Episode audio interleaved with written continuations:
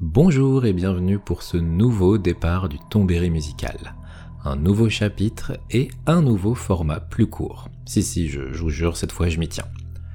Et pour ce 28e épisode, je vous propose non pas de nous concentrer sur un jeu particulièrement, mais simplement de vous raconter l'histoire de BioWare depuis sa création jusqu'à la sortie de Mass Effect 3, jeu qui clôture une trilogie qui compte beaucoup pour moi et qui sera donc le fil conducteur de notre aventure aujourd'hui. C'est en 2012 que je découvre l'existence de la trilogie Mass Effect. Le troisième jeu vient de sortir et je suis à quelques semaines du concours de l'ECN, le concours en fin de sixième année de médecine. Cela fait quelques semaines que j'écoute l'OST de Mass Effect 3 en boucle, sans rien connaître de cette licence, et courant mai, je n'arrive plus du tout à travailler, je fais un blocage complet. Je décide alors pendant quelques jours de ne plus approcher un livre de médecine et je me lance dans la trilogie Mass Effect sans savoir réellement ce qui m'attend. Si je me permets cette introduction anormalement personnelle, c'est parce que j'aime le parallèle entre ma découverte de cette trilogie, à quelques semaines du concours de l'internat, et le fait, dont j'aurai connaissance bien des années plus tard, que BioWare, le studio de développement derrière ces jeux, est né depuis les bancs d'une fac de médecine. Et c'est de cette histoire dont je voudrais vous parler aujourd'hui. Prenez une grosse valise et votre passeport biométrique, aussi sanitaire et temporel, parce qu'on va décoller pour Alberta, au Canada, au début des années 90. C'est dans la fac de médecine d'Alberta que Grégory Zetchuk et Raymond Musica se rencontrent et se lient d'amitié. En même temps, les deux se sont plutôt bien trouvés. Musica se détend en faisant du code sur Apple II et en jouant à Donjons et Dragons. Grégory Zetchuk est lui aussi un grand amateur de Donjons et Dragons. Il dessine d'ailleurs lui-même les plans des villes et des donjons de ses propres scénarios. La jeunesse décadente de l'époque. Entre deux séances de révision intensive, les deux amis alternent donc parties de Donjons et Dragons, mais aussi de Wasteland et Pool of Radiance qui tournent sur leur Apple II. Diplômés en 1992, ils décident de concrétiser leur apprentissage du code en réalisant des logiciels de formation pour les étudiants en médecine. Dans leur nouvelle occupation, ils seront rejoints par un troisième membre, lui aussi venu des bancs de la fac de médecine, Augustine Yip. De cette collaboration naîtront des jeux d'anthologie dignes AAA de leur époque, tels que Acid Base Physiology Simulator et un point and click auquel vous n'avez probablement jamais joué, mais qui moi m'a rendu très curieux, Gastroentérologie Patient Simulator. Il est désormais temps de passer aux choses sérieuses et de monter leur propre studio. Des logiciels, de la médecine, quoi de plus logique que d'appeler leur entreprise BioWare Corp. À la création du studio, les locaux ne sont autres que le sous-sol de la maison de Gregory Zetchuk à Edmonton. Au passage, l'organigramme s'étoffera avec trois arrivées, Marcel Zetchuk, le cousin de Greg, et les frères Trent et Brent Osler, qui ont déjà commencé à travailler sur un jeu de leur côté. Ce jeu, c'est Blasteroids 3D, qui sera la première sortie officielle du studio BioWare Corp, mais sous le nom Shattered Steel, et qui sera édité par Interplay. Retenez bien cette information. Shattered Steel est une simulation de mecha dans un univers spatial où il nous faudra nous renseigner sur une forme de vie extraterrestre, mi-synthétique, mi-organique. Tiens, tiens. Après la sortie du jeu, le jeune studio vivra quelques chamboulements, Marcel Zetchuk et les frères Oster tenteront l'expérience de leur côté avec Pyrotech Games, qui fera vite faillite, et seul Trent Oster reviendra chez BioWare, mais cette fois-ci uniquement en tant que simple employé. Augustine Yip quittera lui le studio pour se consacrer uniquement à la médecine. Ne resteront donc plus à la tête que les deux compères d'Alberta, Grégory Zetchuk, devenu gériatre entre-temps, mais qui arrêtera son activité pour se consacrer entièrement au studio, et Raymond Musica, qui décidera de rester urgentiste mais à mi-temps. Pour son deuxième jeu, BioWare Corp décide de retourner vers ses premiers amours, le RPG, avec un titre qui ne verra jamais le jour, Battleground Infinity. Mais dans leur malheur, ils rencontrent Fergus Urquhart, responsable de Black Isle, la branche RPG de Interplay, qui porte de l'intérêt dans leur projet, même avorté, et qui va leur annoncer une grande nouvelle. Interplay possède les droits de la licence Donjons et Dragons, et sur les cendres de Battleground Infinity, il leur propose de créer un CRPG prenant place dans l'univers qu'ils chérissent sans commune mesure. L'équipe sera fortement étoffée, notamment avec James Holland, propriétaire d'un magasin de comic books et maître du jeu de qualité indiscutable, qui se voit offrir le poste de lead designer. Et du projet inabouti Battleground Infinity naîtra Iron Throne, qui, avant sa sortie, sera renommé en Baldur's Gate. Je ne vais pas m'étirer là-dessus, ce n'est pas le sujet du jour. Baldur's Gate est un excellent jeu qui a marqué les joueurs et joueuses de l'époque et qui a popularisé le système de combat en pause active. Si vous aviez un PC à la fin du XXe siècle, ça fait bizarre de dire cette phrase mais c'est pourtant le cas, et si vous étiez fan de RPG et de Donjons et Dragons, vous y avez probablement joué. Et pour en apprendre plus sur le sujet, je ne peux que vous conseiller le livre dédié à la licence écrit par Maxence de Grandel chez Third Editions. Parfait pour être incollable avant la sortie prochaine de Baldur's Gate 3. Je me permets juste une dernière anecdote sur Baldur's Gate. À la sortie du jeu, BioWare est contacté par un petit éditeur polonais qui se propose de gérer le portage et l'importation du jeu dans leur pays.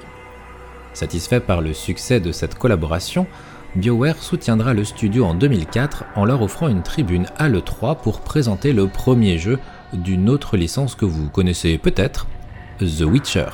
Il s'agissait bien sûr du studio CD Projekt. Revenons maintenant en 1998 où après le succès de Baldur's Gate, BioWare se lance de manière surprenante dans la suite de l'excellent et complètement loufoque MDK. Avec ce projet à l'opposé du CRPG, BioWare espère ne pas être cantonné dans la tête des gens à un seul style de jeu. Et la qualité de MDK2 montrera à tout le monde que les forces du studio ne sont pas limitées à un genre et à une ambiance. Durant le développement de MDK2, Zechuk et Musica sont contactés par Simon Jeffery, directeur de développement chez LucasArts, qui va leur proposer un projet impossible à refuser. Mais les calendriers étant ce qu'ils sont, nous reviendrons dessus un peu plus tard. Entre-temps, le studio d'Edmonton s'attelle à offrir une suite très, très attendue à Baldur's Gate avec Shadows of Amn, qui non seulement s'offre des connexions via l'import de sauvegarde du premier, mais arrive en plus à être digne des attentes pourtant bien hautes concernant cet opus. Et c'est là que ça commence à devenir un peu compliqué, alors accrochez-vous. Baldur's Gate 2 sort en 2000. Juste après, Interplay, l'éditeur historique des jeux BioWare, fait faillite et des employés de Black Isle, la branche RPG d'Interplay, décident de fonder leur propre studio Obsidian. On y retrouva entre autres euh, Fergus Urquhart et Chris Avlon. BioWare et Interplay entrent en conflit financier puis judiciaire, et ainsi le nouveau projet dans l'univers de Donjons et Dragons sur lequel planchait BioWare se retrouve finalement édité par Infogrames. Et ce jeu, vous le connaissez probablement aussi, Neverwinter Nights. Excellent jeu lui aussi, mais qui souffrira malheureusement de la comparaison, parfois un peu injuste, avec Baldur's Gate 2. Les plannings de BioWare se calment enfin un peu, et il est temps pour eux d'enfin accepter la proposition de Simon Jeffery, réaliser un RPG prenant place dans l'univers Star Wars. Nous sommes au début des années 2000, George Lucas est en pleine réalisation de l'épisode 2 et BioWare se voit proposer d'écrire un jeu prenant place durant les événements de l'attaque des clones, mais avec des contraintes scénaristiques très importantes. Finalement, après discussion, la proposition évoluera en une carte blanche, en termes d'époque, avec pour simple consigne, simple avec des guillemets, de respecter parfaitement le lore de l'univers Star Wars. Après de nombreuses présélections et de nombreux débats, c'est l'arc narratif des comics Tales of the Jedi, qui prend place 4000 ans avant l'épisode 1 dans l'ère de l'Ancienne République, est retenu. Cet arc donnera son nom au nouveau jeu de BioWare, Night of the Old Republic. C'est à ce moment-là qu'un jeune employé de BioWare, fan absolu et grand connaisseur de l'univers Star Wars, fait preuve d'audace et demande à rencontrer le duo à la tête du studio pour négocier un rôle plus important dans ce nouveau projet. Ce jeune homme, c'est Casey Hudson, et quelques jours après avoir fait preuve d'audace, il se retrouve promu chef de projet sur KOTOR. Encore une fois, KOTOR, l'acronyme de Night of the Old Republic, grand grand jeu, écriture excellente, grand final dont on se souvient encore aujourd'hui, mais ce n'est toujours pas le sujet. Le succès est tel qu'une suite est demandée par LucasArts, mais lancée sur un nouveau projet, BioWare leur conseillera de se tourner vers des gens de confiance avec le tout jeune studio Obsidian qui démarrera ainsi un catalogue des plus intéressants qui sera enrichi par la suite avec Neverwinter Night 2, l'injustement oublié Alpha Protocol, Fallout New Vegas, les deux Pillars of Eternity et plus récemment The Outer Worlds, et non pas Outer Wilds. Après cette expérience, il y a fort fort longtemps dans une galaxie très lointaine, et toujours dans l'idée de ne pas être cantonné à un style, BioWare sortira un nouveau jeu, un action RPG différent, dans un univers inhabituel, à savoir la Chine médiévale, Jade Empire. Sorti en 2005, le jeu possède un système d'alignement moral moins manichéen que les habitudes du genre, et sera un succès critique mais malheureusement pas commercial. Il sera néanmoins le premier travail commun entre BioWare et Jack Wall qui reviendra nous offrir d'excellents morceaux d'ambiance immersif et quelques thèmes iconiques sur les deux premiers Mass Effect. Il est temps maintenant pour BioWare d'ouvrir une nouvelle page qui marquera l'histoire du studio, mais aussi la mémoire des joueurs et joueuses.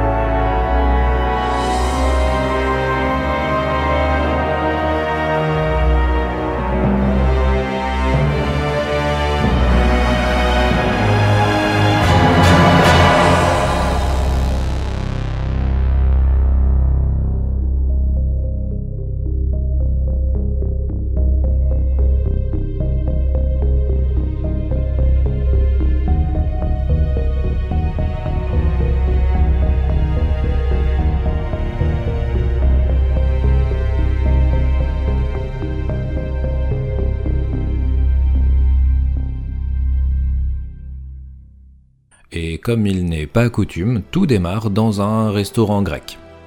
À table, Greg Zetchuk et Raymond Musica écoutent avec attention Casey Hudson, qui leur présente un projet qu'il a longuement maturé. BioWare s'est fait un nom, a de la place sur son calendrier, et il voit dans cette période l'occasion de proposer son idée originale. Un space opéra inspiré de son amour pour l'univers Star Trek, Babylon 5, 2001 l'Odyssée de l'espace, Blade Runner, Tron et les littératures d'Isaac Asimov. Le binôme à la tête de BioWare est conquis et donne son aval pour l'ambitieux projet SFX. Dès le départ, Hudson a une idée bien claire, le projet SFX sera une trilogie et les choix des joueurs et joueuses auront des impacts d'un jeu à l'autre.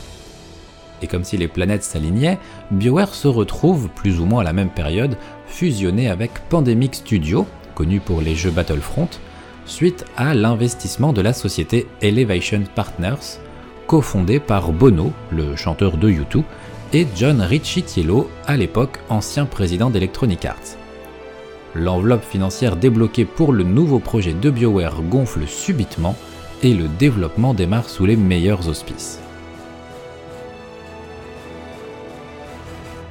Mais comme souvent, la réalité revient très vite éteindre les ardeurs, mon dieu que c'est déprimant cette phrase, et le projet SFX doit rapidement abandonner deux idées qui tenaient à cœur à Casey Hudson, pour des raisons plutôt techniques que financières. La première, c'est un système multijoueur animé par des routes commerciales et des récoltes de ressources qui auraient motivé l'échange entre joueurs et joueuses, et l'autre c'est un générateur procédural de planètes et de systèmes pour rendre uniques les parties solo de chaque personne. Adieu le No Man's Sky de BioWare. Le scénario, lui, évoluera grandement et l'idée de départ de la découverte sur Terre d'une race alien estimée bienveillante mais qui se révélera au final en train de contrôler l'évolution de l'humanité pour en faire une espèce soumise à sa volonté sera abandonnée sous cette forme tout du moins et les personnes ayant joué au jeu savent pourquoi je dis cela. Mais malgré cela, l'idée de présenter de nombreuses races extraterrestres, de faire une équipe mixte, un personnage principal qui pourra être un homme ou une femme, et de pouvoir explorer en véhicule motorisé certaines planètes sera conservée. Un autre concept survivra aussi à toutes les péripéties du développement du jeu, le concept physique qui justifie la capacité des vaisseaux à voyager à l'autre bout de la Voie lactée aussi vite, appelé l'effet cosmodésique renommé dans le jeu en Mass Effect. Le jeu sortira trois ans après l'argumentaire de Casey Hudson dans le restaurant grec et un mois après le rachat de BioWare par Electronic Arts, une autre histoire que je ne vais pas développer ici. Et ce sera un succès critique et commercial, l'histoire du commandant Shepard, nommé ainsi en hommage à Alan Shepard, le premier américain à être allé dans l'espace, a conquis son public et son système de roue des pouvoirs, avec des pouvoirs biotiques, translation dans un milieu de science-fiction de la magie dans l'heroic fantasy, et sa roue des dialogues seront salués. Fort de ce succès, et pour répondre à une forte demande de la part du public après la réussite de Mass Effect 1, BioWare enchaînera sans attendre dès l'année suivante avec Sonic Chronicles, la confrérie des ténèbres sur Nintendo DS. Ouais, ouais, ouais, ouais. En fait, euh, Zechuk et Musica étaient fans du hérisson bleu, et bah ils ont accepté d'offrir un RPG somme toute sympathique avec même des éléments de gameplay tirés de l'expérience qu'ils avaient acquise sur Mass Effect à la mascotte de Sega. Mais ce que veulent les joueurs et joueuses, c'est connaître la suite des aventures de Shepard, Liara, Tali, Garus et Vrex. Alors en 2009, BioWare annonce l'arrivée de Dragon Age Origins. Mais pour le coup, là, on parle d'un projet qui traîne dans le studio depuis 2002. Un retour aux premiers amours du studio, l'Heroic Fantasy, avec un condensé de l'expérience Baldur's Gate et de Mass Effect, dans un univers totalement original où nous allons découvrir une époque sombre dans le monde de Tedas.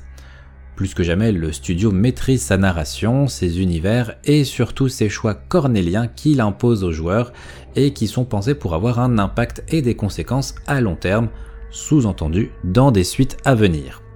Et le retour sur le jeu confirme les qualités du titre et semble pérenniser le projet pour une suite.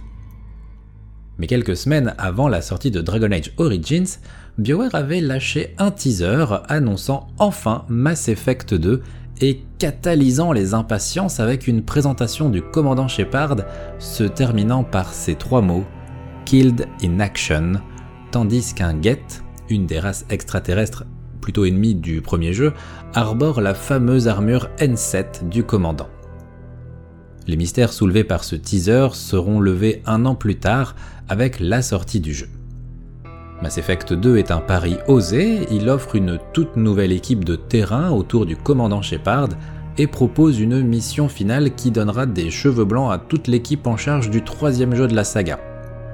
Sa réalisation épouse encore plus des codes cinématographiques que le premier jeu, et une nouvelle équipe de designers dépoussière le système de combat pour le rendre plus dynamique que jamais. Mass Effect 2 n'est plus écrit par Drew Karpyshine, ou Karpyshine, je ne sais pas, mais par Mac Walters. Et ses choix coupent avec ceux de son prédécesseur.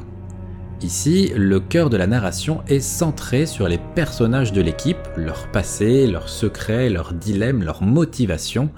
Tout est fait pour nous pousser à les connaître, les comprendre et nous attacher à eux.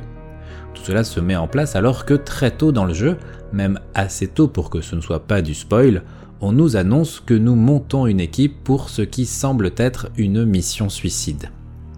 La quasi-totalité des choix de réalisation, aussi bien les inchangés que les modifications par rapport au premier opus, seront unanimement salués et le titre est une colossale réussite. Il demeurera, et c'est normal, certaines critiques, regrettant le côté plus posé, littéraire si je puis dire, et moins action du premier opus. BioWare se souvient donc comment faire des suites après Baldur's Gate 2, et avoir ensuite laissé celles de KOTOR et Neverwinter Night à Obsidian. Alors pourquoi s'arrêter sur cette lancée? À peine un an après la sortie de Mass Effect 2, c'est donc au tour de Dragon Age de se voir offrir une suite. Cette course du studio s'explique plus par des impératifs économiques et une demande d'Electronic Arts que par un souhait de BioWare de rusher ainsi.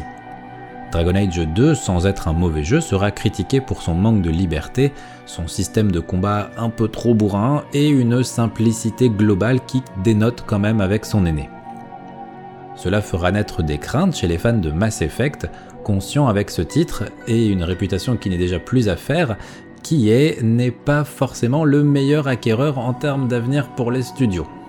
D'ailleurs, depuis un moment, une bonne partie des équipes de BioWare sont occupées à développer un autre jeu à la demande express non négociable d'Electronic Arts, ni un Baldur's Gate, ni un Mass Effect, ni un Dragon Age, et pas non plus un jeu Sonic, mais un nouveau jeu Star Wars, et pas n'importe quel type de jeu, un MMORPG.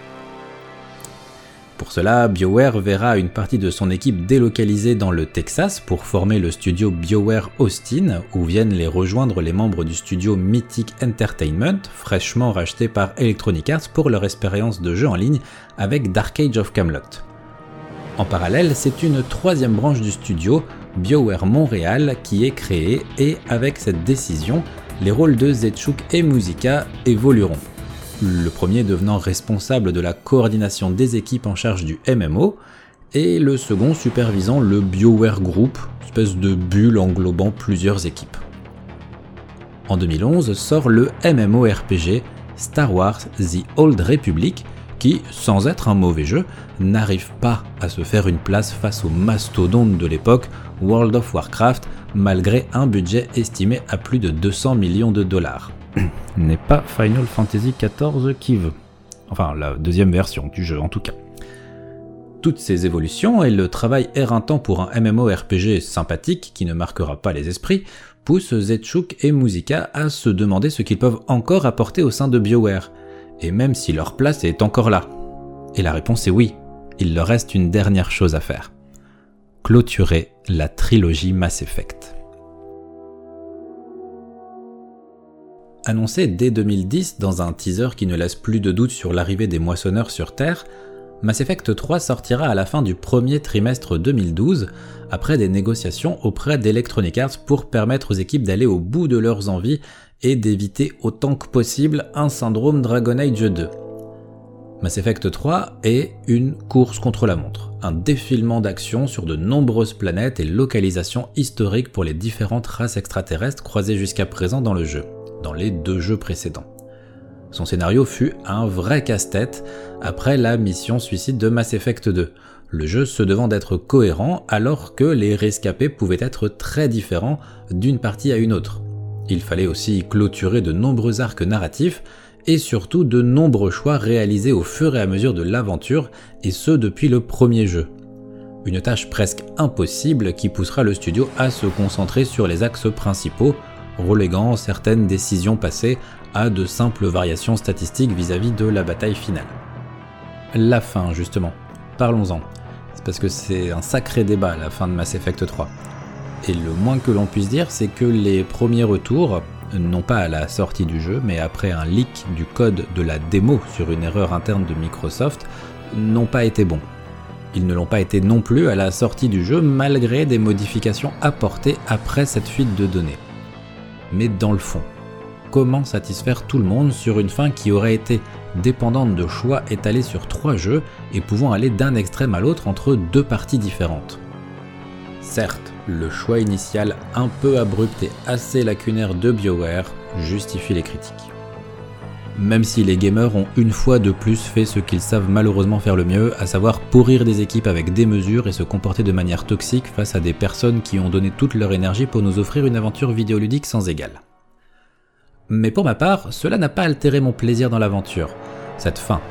et les ajouts après la sortie du jeu de DLC et d'un patch étoffant les réponses apportées par la fin du jeu ont comblé, avec retard malheureusement, mais tout de même les errances estimées par le public.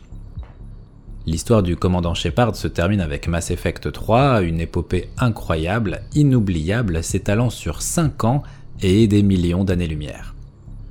Trois jeux d'une même licence s'offrant des variations de gameplay, de rythme et de narration pour cibler au moins une fois parfaitement leur public, si ce n'est trois. Après Mass Effect 3, Gregory Zetchuk et Raymond Musica quittent le studio qu'ils ont fondé. Zetchuk s'adonnera à une autre passion, probablement moins pourvoyeuse d'ulcères, le brassage de bière. Musica, lui, a créé un groupe d'investissement pour les projets dans le domaine de la technologie, plutôt axé médical. Et ainsi se termine une épopée née sur les bancs de la fac de médecine, qui nous aura fait voyager de la porte de Baldur aux confins de la galaxie, aussi bien chez les moissonneurs que chez les Sith, tout en faisant escale en Chine médiévale, au royaume de Ferelden et même dans le monde de Sonic. Comme quoi, on a quand même bien fait de préparer nos valises et de prendre notre passeport. Et c'est ainsi que se termine ce 28e épisode du Tombéry musical, le retour du Tombéry musical, je ne sais pas pour combien de temps, mais bon, profitons-en tant qu'on est là. Et je ne sais pas si ce nouveau format vous aura plu ou pas, peut-être que pas du tout, peut-être que ce podcast est votre préféré de la citadelle, impossible à savoir, donc n'hésitez pas à me le dire, que ce soit sur Twitter, YouTube ou votre application d'écoute de podcast habituelle. Et sur ce, je vous souhaite une bonne journée ou soirée selon l'heure à laquelle vous écoutez ce podcast. Et bien sûr, je vous laisse sur une dernière musique.